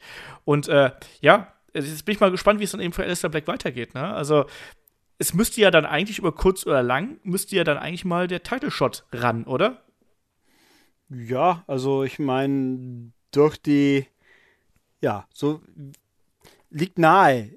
Durch die restlichen Geschehnisse des Abends legen nahe, dass das jetzt aber auf nahe, ja, dass das eine logische Konsequenz wäre irgendwo. Ja, ne? Außer sie holen ihn doch vorher schon hoch, aber das wäre irgendwie unlogisch. Ja, ich glaube halt nicht, dass man jetzt auf der Road to WrestleMania quasi noch neue Leute äh, einbaut, weil ich glaube, da wird man erstmal auf. Also, zumindest keine, die so prägnant sind, schätze ich mal. Ja. So, so als Er- Ergänzung des Pools, so, dann kann ich es mir schon noch ein paar vorstellen. Aber, also ich sag mal, doof gesagt, ein Roderick Strong könnte ich mir eher vorstellen, weil der sich nahtloser einfügen kann in. Also ich meine, ich würde ihm, ich würde ihm wünschen, dass ihm das nicht passiert, weil das, das endet da wie ein Ty Dillinger so ungefähr. ähm, aber den könnte ich mir eher vorstellen wie ein, ein, ein Alistair Black, der ja eine Spektakel auf seine Art ist. Ja. Wo der, der, der, das, den man äh, fokussierter präsentieren müsste, eigentlich. Also der, ja. Also ja, kann ich mir gut vorstellen, dass das ein, zu WrestleMania ein Highlight wird, was dann auch immens interessant sein dürfte, Ja. denke ich. Ja. Wir werden sehen. Also Andrade Almas dann gegen Alistair Black fände ich eine eine spannende Paarung und Ja. äh, gerade auch in der Kombination mit Selina Vega mal schauen. Also damit kommen wir da eigentlich auch. Mm, Hä? Ja, Selina Vega komme ich nachher noch drauf, Okay. weil ich mich da auch was frage. Äh, ja, wäre aber auf jeden Fall auch spannend, ja.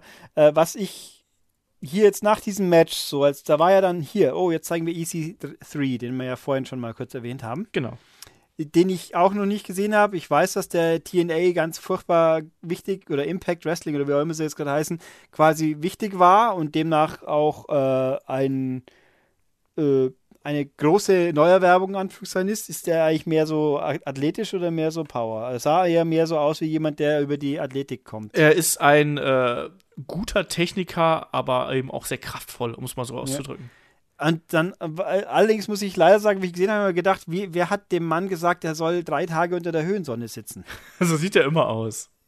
Aber das sieht so, so, so orange gefärbt. Wahrscheinlich war der noch im Tanning-Studio oder so. Das Ja, ist doch gerade so populär. zu viel Tanning draufgepatscht. Das sah irgendwie schon ein bisschen ab, absurd fast schon aus. Also, Wenn es nicht. Absicht war, dann war es ziemlich ungeschickt. sagen Vielleicht musst du so. mal deinen Fernseher einstellen weniger Orange äh, äh, drin haben oder so. Ja, also es war aber gut, also den, den kann ich nicht einschätzen. Wir werden ja sehen, da, auch da langsam frage ich mich, wo es die ganzen Leute unterbringen wollen. Eben, wenn jetzt die nächsten drei Monate niemand wegbefördert wird, wo tun es denn die alle hin? Oder, Ich oder- glaube halt, dass man die doch gar nicht alle so schnell sehen wird. Die werden jetzt einmal vorgestellt und ne, wie gesagt, Bobby Roode hat man auch nicht sofort äh, in, die in, die, in, die, in die Shows geworfen. Das wird noch dauern. Den hat man aber auch ein bisschen behutsamer. Der ist dann einfach mal hinter der. Ei, beim ersten Mal hat man doch bloß in der Kulisse hinten vorbeilaufen sehen. Genau. Er redet jetzt mit Steven Regal. Ja. Da, ah, da war und dann beim nächsten Mal so vorgestellt und jetzt haben wir ihn übrigens und so. Also, aber hier haben wir ja bei EC3 haben sie es ja klipp und klar gesagt, den haben wir jetzt verpflichtet. Baum. Äh, Ja, mal, mal gucken, was man da macht. Also ich, ich glaube halt nicht, dass man jetzt alle auf einen Schlag quasi in das NXT-Roster reinwerfen die wird. Frage ist halt, ob es den zum Beispiel heute Nacht beim Rumble doch mal kurz durchscheuchen. glaube ich nicht. Damit er für einen Pop halt mal kurz.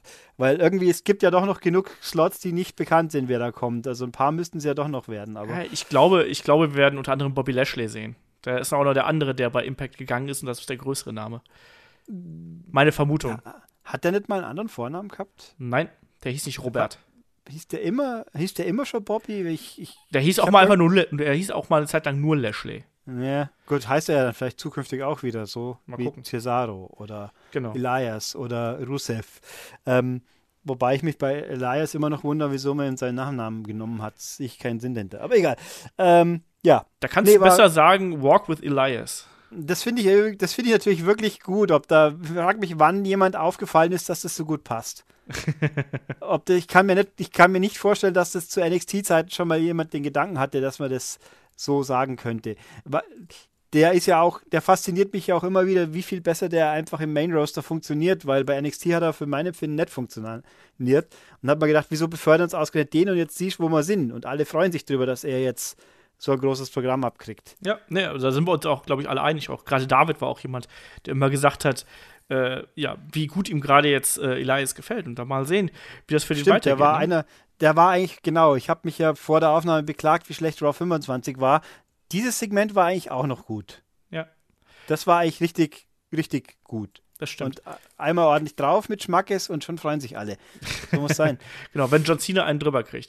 Dann lass uns mal Ja. jetzt zum, zum krönenden Abschluss dieses Events kommen. Das war nicht das NXT Ja. äh, Championship Match zwischen äh, dem Champion Andrade Cien Almas und Selina Vega auf der einen Seite und natürlich Johnny Gargano auf der anderen Seite und mit äh, der halben Familie Gargano hinter der Ringabsperrung so ungefähr äh, als, als Zaungäste. Unter anderem natürlich auch seine Frau Candice LeRae, die dann auch im späteren Verlauf noch eine äh, ja noch eine größere Rolle spielen sollte. Und das Ding hier, also das Internet ist ja heute mal wieder Apeshit gegangen. Das war 30 Minuten Dramatik und 30 Minuten, ja, Johnny Gargano gibt nicht auf und kämpft um seinen Traum. Also, ja, viel besser als hier kann man diese Underdog-Story fast gar nicht erzählen, oder? Also, das war so viel Dramatik und so viel Leiden ähm, mit Johnny Wrestling.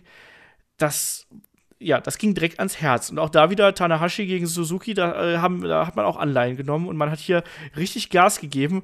Und dieser Kampf war zum einen sehr, sehr lang. ich habe es gerade gesagt, über 30 Minuten. Und mir fällt es extrem schwer, diesen Kampf halt auch so irgendwie aufzuteilen. Weil am Anfang hat man diese schnelle, ja, äh, diese schnelle Aktionsfolgen gehabt, wo die beiden sich wirklich ausgekontert haben und quasi ihre technischen Finessen gezeigt haben. Und dann irgendwann ging es einfach nur noch bam, bam, bam. Und die waren ja unfassbar schnell in ihren Abfolgen und auch so perfekt in dem Timing, das habe ich selten gesehen. Und dann natürlich am Ende noch mit, das, mit dem Eingreifen von Selina Vega und dann eben auch mit Candice LeRae, wo sie mich übrigens auch gehabt haben, wo ich dann auch meinen äh, mein Fernseher angebrüllt habe, so nach dem Motto, Mensch, Candice, jetzt greif schon endlich da ein, wir wollen das doch alle sehen, so. Und dann kam das eben.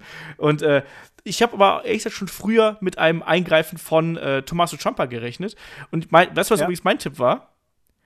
Mein, mein, Tipp war, er ist einer von den Mariachis, die am Anfang reingekommen sind. Ah, okay, nee, das hätte ich nicht gedacht. Äh, dann greife ich da schon mal vor. Ich finde, das Einzige, was mich an diesem Match gestört hat, das ist wirklich das Allereinzige. Äh, ich meine, man kann es rechtfertigen, wie es ausgeht. Ich, ich meine, alle haben ja erwartet, Jumper wird kommen. Ja. Das war ja für alle eigentlich klar. Aber ich hätte halt auch erwartet, er ist in den Ausgang des Matches involviert.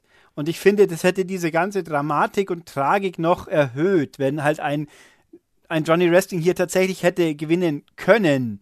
Und dann wird er von seinem alten Kumpel um den Sieg gebracht. Das hätte die, dieses ganze Drama-Element noch geschoben. Es hätte natürlich äh, den, den Andrade Albers ein bisschen geschwächt, weil der hat ja jetzt offensichtlich bewiesen, er ist wirklich so gut, wie er sagt, weil er hat er hat ja quasi am Schluss clean gewonnen. Es, war ja, ich meine, gut, die Selina hat ihm geholfen, offensichtlich, aber am Schluss, die entscheidende Aktion, die hat er ganz allein ohne fremde Hilfe durchzogen. Und ja. er hat also den Schlu am Schluss die entscheidenden Sachen fair, in Anführungszeichen, und aus eigener Kraft geschafft. Er ist also so gut. Er hat jetzt Johnny Gargano dreimal besiegt und das war eine klare Sache. Und, und Johnny Gargano ist quasi wieder gescheitert, aber nicht äh, durch durch äußere Umstände. Und ich, ich frage mich, also für Almas ist das gut. Und die Fede Gargano Ciampa braucht es nicht zwingend. Das ist auch richtig, weil ich das wo gelesen habe, wo jemand sagt, dass die braucht. Aber ich fände, es hätte einfach diesen Moment, den man erwartet hatte, noch mehr Wirkung gegeben, wenn Ciampa im Kampf eingegriffen hätte und nicht erst am Schluss plus äh, sein, seine Attacke, die übrigens lustigerweise wie, vor, wie beim ersten Mal haben sie ja wieder diesmal den, das Abspann-Icon eingeblendet. Ja, diesmal haben sie mich aber nicht gekriegt im Vergleich zum nee, letzten Mal übrigens. Und dann hat man, da hat man ja, okay, da, ich meine, es war ja auch so offensichtlich, der steht da nochmal mit dem Rücken. Äh, ich fand, es war auch so ein bisschen sehr verhalten. Der zieht ihm einmal die Krücke drüber, das war's. Also ich könnte mir jetzt vorstellen, dass Champa doch noch nicht so fit ist, wie man gedacht hat. Er ist ja auch noch gehumpelt. Also ich weiß ja. nicht, ob das natürlich äh, Verkaufen der Verletzung gewesen ist oder sonst genau. irgendwas, aber. Ob das jetzt ein Work ist oder ob er wirklich noch äh, eben nicht rechtzeitig fit ist, um jetzt schon eingreifen zu können, weil er hat ja auch noch diese Beinschiene, aber die hat ein Lars Sullivan ja auch. Ja. Also das muss nicht zwingend heißen, dass das jetzt noch, vielleicht ist das auch einfach zur Sicherheit. Äh, und dann zieht er ihm einmal die Krücke und schaut halt böse. Und das war's. Ähm, da hätte ich irgendwie noch mehr Urgewalt erwartet. Aber ja. also, das, also es hat mich jetzt nicht massiv gestört. Ich, ich, ich kann auch gut mitleben, dass das Match quasi fair beendet wurde. Ich habe mich nur eben darüber gewundert, dass man das dann nicht noch ein bisschen mehr in die Klischeekiste greift und eben äh, in dem Fall hätte ich es passend empfunden, eben wenn die Tragik des Johnny Gargano durch den Verrat nochmal potenziert wird, weil er ein weiteres Mal äh, quasi äh, unglücklich scheitert. Und jetzt diesmal mhm. hat er einfach gescheitert, weil ein anderer besser war. Ja. Und der Almas, also Almas ist unglaublich gut. Und also, was du auch gesagt hast, die, die zwei passen so unfassbar gut zusammen. Diese ganzen Konter- und Ausweichgeschichten, die kriegst du sonst in fünf Matches nicht auf ein, zusammen gesehen. Ich fand auch den, den doppelten Moonsault, oder was das war, von Almas, wie er vom Ring runterkommt und einfach nochmal eine Umdrehung hinlegt, weil Gargano ausgewichen ist. Solche Geschichten, die sieht man so selten. Das war so fett. Also toll. Ja. Kota Ibushi macht den zum Beispiel übrigens auch. Also, das ist, nein, das war eine ganz tolle äh, ja, Match- Abfolge und eine ganz tolle Matchgeschichte, die hier erzählt worden ist. Und man hat eben natürlich auch ganz klar mit den Emotionen der Fans gespielt. Man hat immer wieder diesen Punkt gehabt, wo man gedacht hat, so jetzt, jetzt schafft's Johnny doch irgendwie. Ne? Und dann hat entweder Andrade zurückgekämpft, dann gab es auch noch mal das Eingreifen von Selina natürlich am Ende. Ähm, und man hat dann, ich habe da auch davor gesessen, da gedacht, so ja, jetzt wenn Selina weg ist, dann jetzt, jetzt kriegt dann, jetzt kriegt dann. Dann hat, äh, also die sind ja beide aus ihren Finishern auch ausgekickt. Ne? Also sowohl äh, äh, Johnny Gargano hat ja, hat ja einmal den, äh, den Underhook DDT gefressen, als auch ähm, äh, Andrade hat ja diesen äh, Springboard DDT ebenfalls genommen und ist halt eben äh, ausgekickt. Das war schon mal, das war schon mal spannend und dann eben am Ende noch mal, du hast es gesagt, ne? Klar, es steigert natürlich dann noch mal diese Dramatik, dass dann am Ende noch mal ein Johnny Gargano alle Aktionen dann auch noch mal in der totalen Härte nimmt, ne? Auch diese Ja, diese Knie, Knie gegen den Ringpfosten, das war der. Genau, ich also, hab- wenn, das hat so richtig brutal ausgeschaut. Dann denkt man sich, uff. Ja, eben. Uh. Ne? Und, und das war dann auch sozusagen das letzte Mittel, um Johnny Gargano dann noch irgendwie ja, zu erledigen. Ne? Also da muss man eben schon zum Äußersten greifen. Und man, ich finde, man hat es hier absolut geschafft, sowohl Andrade Almas als einen tollen Champion darzustellen, weil ich finde den diesen Sprung, den der gemacht hat, seitdem der mit Selina Vega da zusammen ist und auch was seine Ausstrahlung und seitdem er wirklich dann auch ein Heel-Charakter ist, der funktioniert für mich so gut auf einmal. Das hätte ich nie erwartet. Ich hört euch mal einen Podcast vor, von vor einem Jahr an, wo ich noch sage so, hör mal, ich finde den Stinke langweilig. Und jetzt finde ich, ist der einer der besten, die NXT hat. Und der ist einfach total gut und ist auch im Ring so viel besser geworden, so viel glaubwürdiger geworden. Ähm, und Johnny Gargano ist einfach jemand, mit dem fieberst du mit. Ich kann dir nicht genau sagen, woran das liegt. Vielleicht sollte er dieses Ganze ins Leere starren nicht übertreiben. Das ist mir jetzt in diesem Kampf aufgefallen, dass er zu oft diesen, oh mein Gott, Johnny ist gestorben, Blick irgendwie drauf hat. Das ist so ein bisschen das Sami Zayn äh, Virus, der ja auch immer so besonders anschaulich gelitten hat als Face. Immer Ja. So, oh, ich, ich, oh Gott, Schrei, Sterbefigur und äh, so. Äh, also ein bisschen, wobei Gargano ist es trotz aller Plakativität noch ein bisschen subtiler, weil er eben nicht so äh, sich auch nur windet und tut, sondern einfach nur da liegt, als ob er tot ist, wie du so schön sagst. Ja. Ähm, ja, also der, wobei ich mal, der hat doch auch irgendwie geblutet. Der hat doch ganz verkrusteten Mund gehabt. Ja, anscheinend hat er Das sich wahrscheinlich da irgendwie Lippe aufgeschlagen oder, oder Ja. Zahn angeschlagen oder sonst irgendwas. Ja. Und ähm, was ich auch, ich mich jetzt frage, ob sie jetzt die Selina Vega auch aktiver mit nehmen, dass die jetzt quasi eine Fehde mit der Candice bekommt, weil die kann ja offensichtlich wrestlen, weiß man ja auch. Und die, die und die Dings, ein Herz ist das, was sie da macht, die sind ja auch immer hübsch, aber es ist halt der einzige Move, den sie immer setzt. Und immer nur bei Johnny Gargano, glaube ich. nee, Ähm, der hat auch schon andere Headsets gezeigt. Hat sie? Habe ich. Ja, ja. Gut, aber da fällt es mal am ersten auf. Also wäre natürlich jetzt interessant und cool, wenn, wenn die zwei gegen, wobei natürlich noch, äh, aber eigentlich ist es an, ich gehe ja mal davon aus, die Geschichte Almas gegen Gargano ist jetzt durch. Ja, beziehungsweise die ist zumindest pausiert, sagen wir es mal so. Ja, weil, weil Gargano wird jetzt mit Jumper gekoppelt, äh, über kurz oder lang, was ja logisch ist, was ich ja sein muss, aber die Frage ist, ob dann Candice LeRae damit neu gemischt wird oder weil gegen Almas hätte sie halt einen Widerpart gehabt. Dann hätten wir auch ein Tag-Match, Mixed-Tag-Match machen können. Ja, ich, ich, ich kann mir halt schon vorstellen, dass man das noch irgendwie bringen wird, aber man kann sowas ja auch ein bisschen aufheben, weißt du, es ist ja so offensichtlich, dass das eigentlich so wäre, dass man jetzt so ein schönes Mixed Tag Team Match ansetzen könnte. Ich kann mir das durchaus vorstellen. Also ich glaube, vielleicht hält man sich da auch so ein bisschen die Hintertür offen für den Fall, dass äh, ein Tommaso Ciampa vielleicht doch noch nicht ganz so fit ist, wie Ja. man sich das erhofft. Also ich finde, es ist natürlich offensichtlich, klar, aber man könnte jetzt auch sagen, gut, die beiden sind erstmal durch, aber wir lassen trotzdem dann die beiden Damen vielleicht erstmal gegeneinander antreten. Warum Das denn auch fände nicht? ich auch völlig okay. Ich hatte auch, also gefühlt, vielleicht bilde ich es mal auch bloß ein, fand ich die zwei, drei Aktionen, die sie miteinander hatten, Candice LeRae und Selina Vega, ziemlich grob. Also die so in die, in die Wand, wie sie es Nike gestampft hat, ja? Nike gewuchtet hat, das hat grober gewirkt, wie, wie ich es eigentlich gedacht hätte. Ja, nee, also meine, Selina Vega ist ja auch eine gute Wrestlerin, das muss man auch mal dazu Ja, und, sagen. und, ne? und Candice LeRae ist ja auch eine, die viel einsteckt kann und ja, ich meine, ich habe sie auch außerhalb WWE noch nicht wirklich gesehen, weiß aber wohl, dass sie ja auch Intergender-Matches macht. Ja. und demnach offensichtlich ja auch ordentlich im Einstecken geübt ist. Ähm, ich habe jetzt gerade so ganz spontan gedacht, man, sollte, man hat ja immer gemeint, die WWE wird sowas niemals nicht tun. Und dann hatten wir das Match Becky Lynch gegen James Ellsworth, was natürlich mehr ein Klamauk-Match war. Aber ob das nicht doch eine klitzekleine Tür ist, dass man sowas vielleicht mal doch macht, weil eine, gerade mit den Cruiserweights, warum nicht? Also gehen tät's. Ja, aber ob sie sich halt trauen, aber, aber dann stellen sie eben eine Becky Lynch mit einem Mann in den Ring, auch wenn es ein, wenn's ein Clown ist, ist völlig wurscht, aber es ist trotzdem ein Mann. Ja, also glaub, man weicht da langsam auch die Grenzen so ein bisschen auf. Also, ähm, das habe ich auch schon gesagt, als Selina Vega zum ersten Mal äh, gegen Männer eingegriffen hat. Ich glaube, dass es durchaus funktionieren kann, ähm, dass man das in kleinen Dosen auch mal machen kann. Ich glaube, auch gerade bei einer Brand wie NXT kann man das bringen? Warum sollst du denn da kein Intergender-Match mal zeigen? Und auch hier, du hast es gerade eben schon gesagt, Andrade Almas und Johnny Gargano sind jetzt auch nicht so die Tiere ne, also selbst, klar sind jetzt äh, Selena Vega und Candice LeRae jetzt keine äh, Wunder wie großen Frauen, aber trotzdem kann man halt dann eben das irgendwie so verkaufen, dass das funktioniert. Also, so sehe ich das zumindest.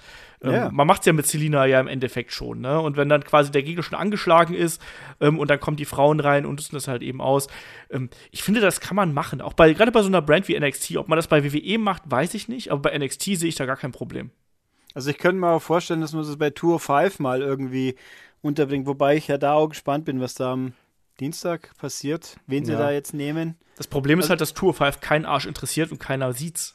Gefühlt. Richtig, wobei, ja, gut, jetzt wo, wo Enzo drin war, haben ja wohl Leute zugeschaut, aber das hat sich ja erledigt, offensichtlich. ähm, vielleicht kriegen sie Neville ja doch wieder her irgendwann mal. Ähm, irgendjemand hat mal mehr so Gag, ja, my Page als Commissioner.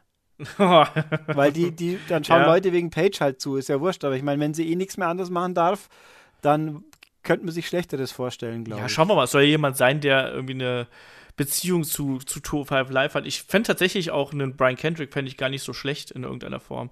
Ich fände selbst einen Daniel Bryan, auch wenn es natürlich eine Doppelrolle war, fände ich halt ganz cool. Aber ich weiß es nicht, wenn man da, wenn man da reinbringt. Oder man bringt einen Neville rein, dem man dann doch noch irgendwie genug Geld. Ja, also irgendjemand muss es sein, der, der irgendwie Wertigkeit hat, sonst wird es lächerlich. Ja. Aber ich meine, auch wenn es wahrscheinlich jetzt notgedrungen passiert, eben, weil ich glaube nicht, dass das schon der Plan war, bevor das ganze Theater losging. Aber Nein, glaub, schauen wir halt mal. Ja, ich glaube, ansonsten hätten wir es ausgesessen. Nein, aber um jetzt mal wieder hier auf das eigentliche Match zu sprechen zu kommen, also da auch, das war ein herausragender, äh, ja, herausragender Titelkampf, den wir hier im Main Event gesehen haben zwischen Und so Gargano. lang. Und ja. so lang eben, halbe Stunde. Ich habe ich habe ich habe es mir diesmal nicht, also NXT schaue ich ja die letzten paar Mal nicht live an, weil einfach zwei Nächte am Stück mir zu hart ist.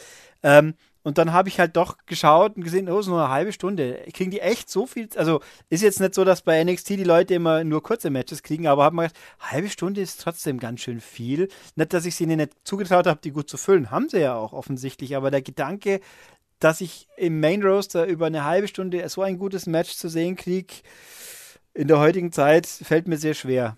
Aber hier haben sie es, es war einfach groß. Es war super. Ja, das unterschreibe ich so. Das war eine halbe Stunde oder 32 Minuten absolute Ekstase und unfassbare Aktionsfolgen, ganz viel Leiden von Johnny Gargano, ähm, eine tolle Selena Vega, ein toller Andrade Almas. Also, das war einfach nur klasse. Man kann das gar nicht äh, äh, laut genug loben, weil es einfach so viel Spaß gemacht hat. Und damit ging dann auch, naja, da, da, letztlich ging der, der Event dann mit der Attacke von Tommaso Ciampa zu Ende. Ich habe auch gedacht, da kommt noch ein bisschen mehr muss ich ganz ehrlich sagen, weil mir war auch dieser eine Schlag mit der Krücke ein bisschen zu wenig.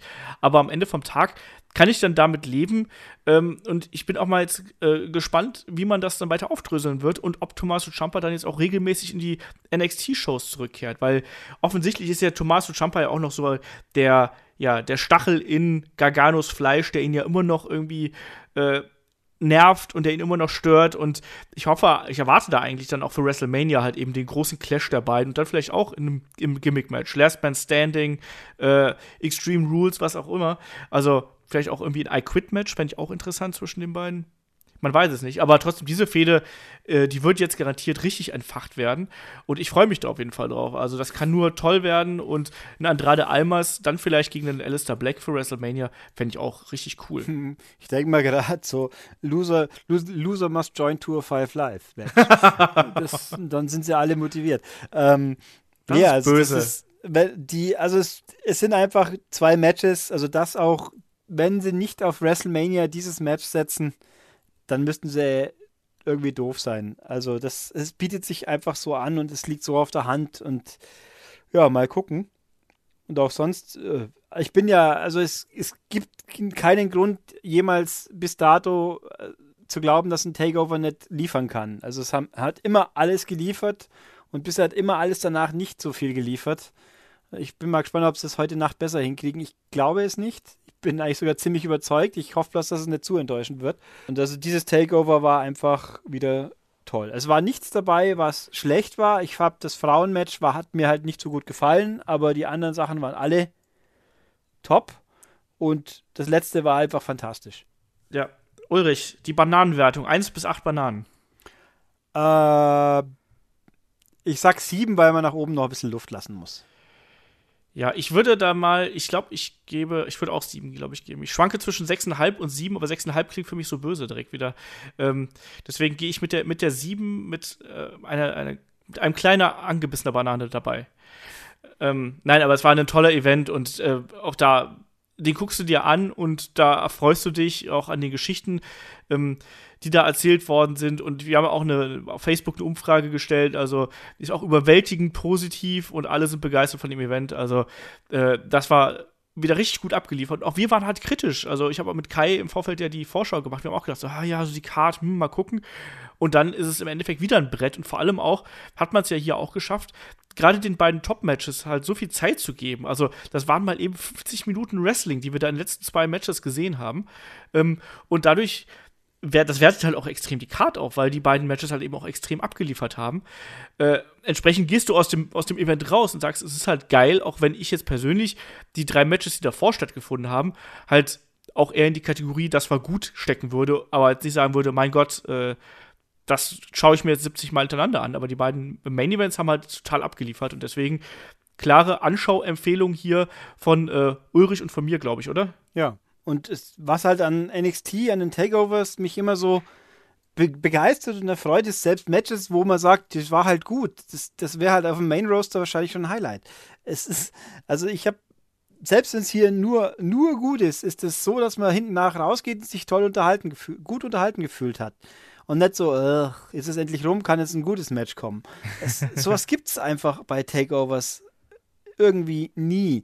Deswegen ist das, ach, ja, ich bin einfach sehr erfreut darüber. Also eigentlich, ich war immer, ich bin ja immer noch skeptisch, ob man Takeover und einen großen Pay-per-View am gleichen Wochenende abhalten muss.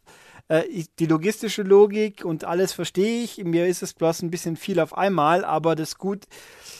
Ich sag mal so, äh, ich bin inzwischen immer ganz froh, dass von Samstag auf Sonntag eine tolle Sache kommt, die mich dann äh, im Zweifelsfall den Sonntag auf Montag überstehen lässt, weil ich weiß, ich habe ja wenigstens überhaupt ein gutes Wrestling gesehen. ah, so schlimm ist es ja auch wieder nicht. Aber trotzdem, klar, die Takeovers äh, zuletzt haben halt immer extrem abgeliefert und haben immer sehr, sehr viel Spaß gemacht. Und so war es auch diesmal. Und damit würde ich sagen, äh, beschließen wir hier die Review zu NXT Takeover Philadelphia und freuen uns, glaube ich, schon auf das nächste Mal. ja, absolut. Ja, und freuen uns aber auch auf den Rumble, das muss man auch mal dazu sagen. Also, ja, äh, Rumble ist, war immer schon mein Lieblings-Pay-Per-View, weil halt einfach der Rumble was ganz Eigenes ist. Auch wenn die letzten vielleicht nicht so gut waren oder einen bitteren Nachgeschmack hatten, aber man, man ist jedes Jahr wieder gespannt, was halt passiert. Ich habe auch den Eindruck, dass dieses Jahr doch weil wahrscheinlich am Ende werden sie die, die Roaster-Spots halt doch mit ein paar Leuten von, die noch nicht erwähnt wurden, füllen, aber vielleicht gibt es ja doch ein paar coole Überraschungen auch noch. Ja, wir schauen mal. Äh, ich nagel dich dann drauf fest mit den Überraschungen dann beim nächsten Mal. Gucken wir mal. Nee, und ansonsten euch da draußen, ne, also gerade Sprichwort alte Rumbles, ne, im, äh, wenn ihr uns ein bisschen unterstützen wollt und dafür noch ein bisschen was äh, bekommen möchtet. Wir haben natürlich eine Patreon-Seite, das wisst ihr ja, äh, patreon.com slash headlock.de. Da haben wir unter anderem beim Match of the Week gerade den Royal Rumble 1992 besprochen, also Chris, Kai und ich. Fantastisches Ding. Ich liebe diesen Rumble, äh, allein wegen der Kommentare von äh, Uli Fessler und Joe Williams damals. Ähm, und da haben auch noch ganz viel anderen Kram. Also wir haben das Special zum äh, Raw 25 zuletzt gehabt. Also wenn ihr uns unterstützen möchtet, äh, findet ihr uns auf Patreon. Ansonsten freuen wir uns natürlich auch über äh, möglichst positive Bewertungen bei iTunes und Facebook. Und ja, Ja, und damit würde ich sagen, hören wir uns aller spätestens Dienstag früh wieder, eventuell auch schon Montagabend, dann nämlich mit der Review zum Royal Rumble 2018. Und ich freue mich drauf. Wer das jetzt noch vor dem Rumble hört, ganz viel Spaß bei der Show und wir hören uns dann am Montag bzw. am Dienstag wieder. Macht's gut, bis dahin. Tschüss. Tschüss.